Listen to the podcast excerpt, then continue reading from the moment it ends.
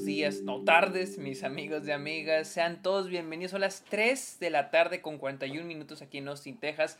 Sean bienvenidos a Está OK, este podcast donde yo les hablo de películas, de series, de la temporada de premios, de festivales y otros temas relacionados al mundo del cine. Mi nombre es Sergio Muñoz, me acomodando en mi silla. Mi nombre es Sergio Muñoz, recuerden seguirme en redes sociales como arroba el Sergio Muñoz. Estoy en TikTok, en Twitch, en Instagram y en Twitter como arroba el Sergio Muñoz. En esto de Letterboxd como Sergio Muñoz Esquer, donde pueden ver todas las películas que veo a diario. Y finalmente los invito a que le caigan a Patreon o se suscriban a Twitch a cambio de beneficios como episodios exclusivos, videollamadas, watch parties.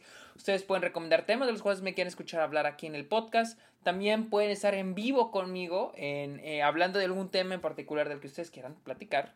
Este, todo, y eso y más beneficios en Patreon. El link está en la descripción. Eh, amigos, hablemos de una nueva película que salió este fin de semana acá en Estados Unidos y que de hecho se estrenó en el Festival de Cannes. 3000 Years of Longing de George Miller, director de Babe, Happy Feet y más que nada Mad Max Fury Road, la cual salió en el 2015. Este se estrenó en Cannes. Este y pues, pues es de George Miller, una película muy esperada. Sin embargo, yo traía mis expectativas bajas porque, pues, digamos que la recepción que tuvo en Cannes no fue muy buena. Entonces, este, luego adelantaron el estreno, el marketing estuvo muy pedorro. O sea, a mí me, me volía a que la película la están dejando morir. Al parecer es de la MGM, con más razón. Este, pero pues igual tenía que ir a verla. Así que, amigos, hablemos de 3000 Years of Longing. La película sigue a una, este, a una escritora muy solitaria, interpretada por Tilda Swinton, eh, llamada Alicea. Alicea. Este, que, que un día, en un viaje de trabajo, termina encontrándose con un artefacto del que sale un genio llamado Idris Elba. no tiene nombre, se llama The Gene, The Gene, es interpretado por Idris Elba, y él le propone concederle tres deseos. Ah, miren, la película no fue terrible, no fue terrible como yo esperaba, pero no fue buena. Y les voy a explicar por qué. Honestamente la película tiene un primer acto muy sólido. O sea, cuando empezó la película yo dije, oh, me va a gustar. Yo dije, me, me, me va a gustar esta madre. Este, primer acto bastante sólido. Eh, nos introducen al personaje de Tilda Swinton, que es una escritora que nos remarcan que es una mujer muy solitaria. Este, ahí dicen, afortunada de estar sola, feliz de su independencia, ¿no? Y es algo que nos van marcando al inicio de la película. Este, es muy interesante cómo, o sea, cómo nos van presentando este personaje. Les digo, el primer acto es mi momento favorito de la película. Eh, y pues es cuando encuentra el artefacto de, de, este artefacto, este frasquito. Se me hace muy interesante esa escena porque hay una frase que se me quedó así en el cerebro, así impresa, en el que el que le vende la, el objeto le dice, probablemente no es real, es falso, pero ella le dice, pero probablemente tiene una muy buena historia que contar. Oh, no lo había pensado, güey. Wow. Foreshadowing. Pero bueno, ella compra el artefacto y pues una, una, mañana cuando se despierta lo empieza a tallar con su cepillo de dientes. Y de ahí sale Idris Elba, el genio. Y le dice que le va a conceder tres deseos. Hasta ahí ese es el primer acto. Para mí es una gran introducción. Para mí es una gran introducción de los... Más que de la, de la protagonista. Porque ojo aquí, a partir del segundo acto se nos cae la película.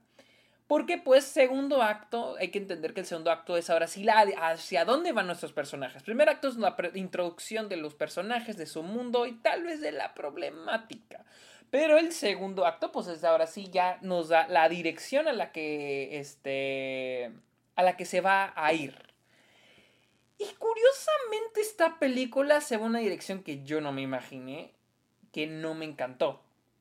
Y es de que durante todo el segundo acto, segundo y tercer acto, acuérdense que yo hablo en cuatro actos, que es, o sea, son 30 minutos de primer acto y esta película, la siguiente hora, es literalmente el personaje de Idris Elba contándonos el cómo llegó ahí. Y nos va a contar todas sus historias, desde cómo, inició, cómo se convirtió en genio y todas las personas que ha estado conociendo, todos los conflictos y todas sus sus este las reglas de su vida, ¿no? Porque la regla es de que para que él pueda ser liberado, él tiene que conceder los tres deseos. Entonces nos va contando las historias de las personas con las que estuvo, pero que no lograron este, pedir los tres deseos y por ende él sigue encerrado en la botella y ahora necesita que Tilda Swinton pida sus tres deseos para que él sea liberado. Así planteado es una idea asombrosa y es que la película plantea ideas muy chingonas como esa que les acabo de decir. Pero por una hora, toda la mitad de la película, toda, toda la... Agarren los 30 minutos del principio y los 30 minutos del final, los quitan toda esa parte del medio es solamente, es una hora de conocer la historia de Idris Elba. Lo cual son historias de su pasado que, en mi opinión, son un tanto interesantes, llegan a ser entretenidas, pero al menos a mí me parecieron, no son aburridas, pero a mí me llegan a parecer tediosas porque en lo personal no me llevan a ningún lado. Sí, es, es como cuando te presentan un personaje y te presentan un flashback de cómo nació, cuál es su historia, rápido, pero es parte de la introducción del personaje. En esto técnicamente duraron una hora presentándonos al personaje de Idris Elba, con historias de lo que le fue pasando. Pero ninguna de esas, ninguna de esas historias, ninguna, yo creo que una o dos, dos tramitos de la hora, o sea, 15 minutos de los 50 minutos que te presentan de, de historia, yo creo que solo 10, 15 minutos hacen que avance la trama. Todo lo demás no hace que avance nada, no hace que avance la trama, no hace que se desarrolle el personaje. Y, y les digo, se vuelve tedioso. Porque la verdad a mí no me interesa la historia de Idris Elba. Él ya está aquí. O sea, Sí, ok, si inicias la película, que era una regla que nos decía un profe de guion antes, que decía, ¿para qué poner flashback? Si, si quieres poner un flashback, pues mejor inicia la película con ese flashback, que no sería flashback, sería iniciar la película 5, 10, 15 años antes de que pasen los eventos de la película. Pero en este caso es casi, les digo, casi una hora de contar en flashback las historias del personaje del genio. Y les digo, ni hace que avance la trama, ni hace que se desarrolle el personaje, porque para mí el personaje ya está en este punto, ya está con Tilda Swinton.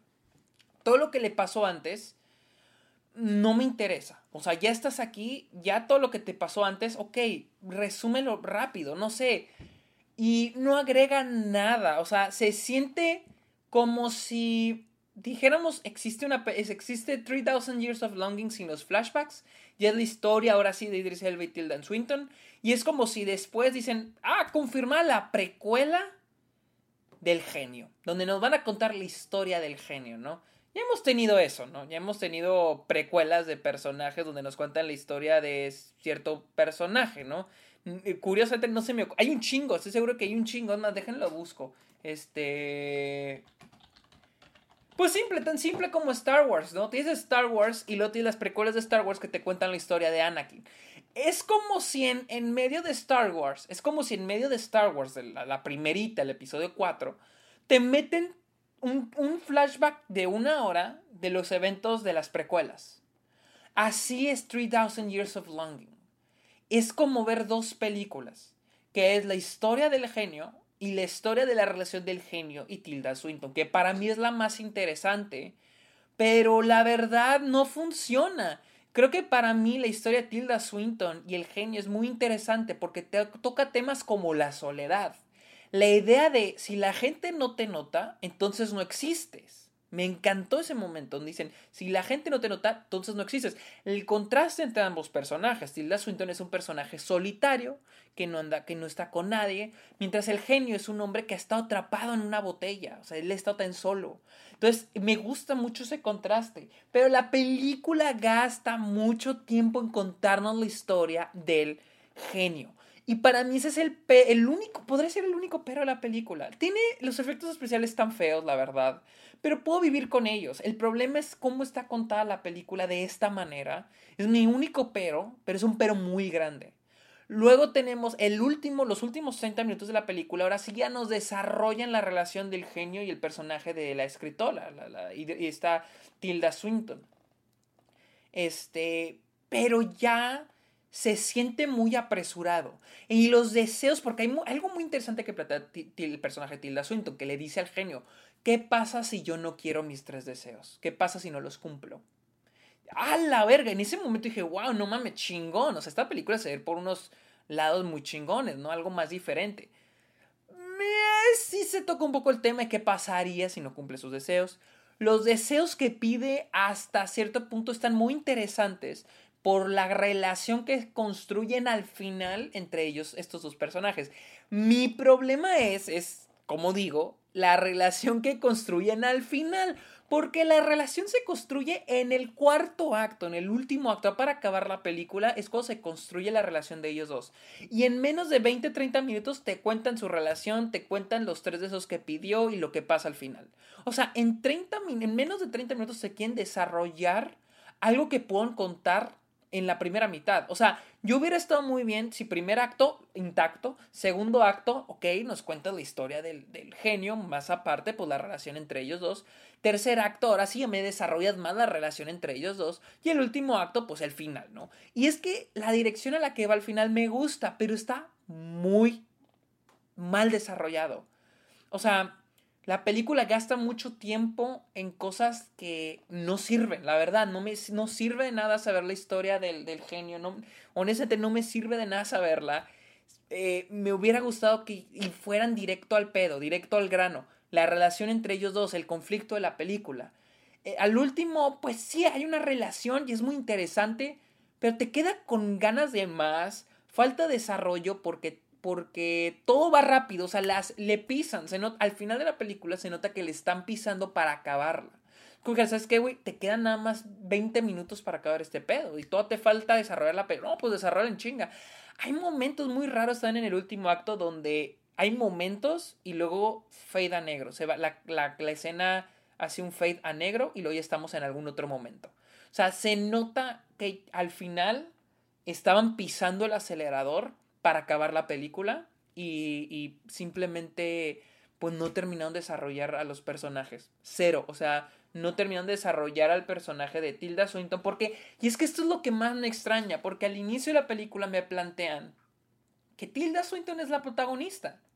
Y me hubiera gustado que se quedara así, porque a, partir del segundo acto, ok, me hubiera, ok, quieren que Idris Elba también sea el protagonista, ok, segundo acto, me cuentas poquito de su historia, en 30 minutos me cuenta su historia, no en una pinche hora. Es que toda la película es eso. Al final así se siente. Toda la película es la historia de Idris Elba. Y es a mí lo que no me gustó. O sea, ahí es donde pues se cae la película. Este, cosas buenas, las actuaciones son buenas, Tilda Swinton y Idris Elba, pues sabemos quiénes son, nos van a dar una, nos dan una, nos dan muy buenas actuaciones, la química entre ellos es muy buena.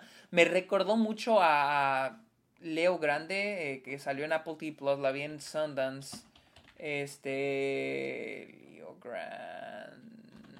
¿Cómo se llama? Good Luck to You, Leo Grande. Que literalmente es la misma estructura. Son dos personas que se conocen en un cuarto de hotel. Y o sea, y ahí la agarran, agarran la platicada, ¿no? Entonces, este. Eh, creo que Good Luck to You, Leo Grande es, eh, se me hace mejor porque tiene un mejor desarrollo de personajes en la plática. Acá la plática es más hablar de Idris Elba. Este. creo yo, este. ¿Qué más? Los efectos especiales chafean, la verdad, chafean mucho los efectos especiales.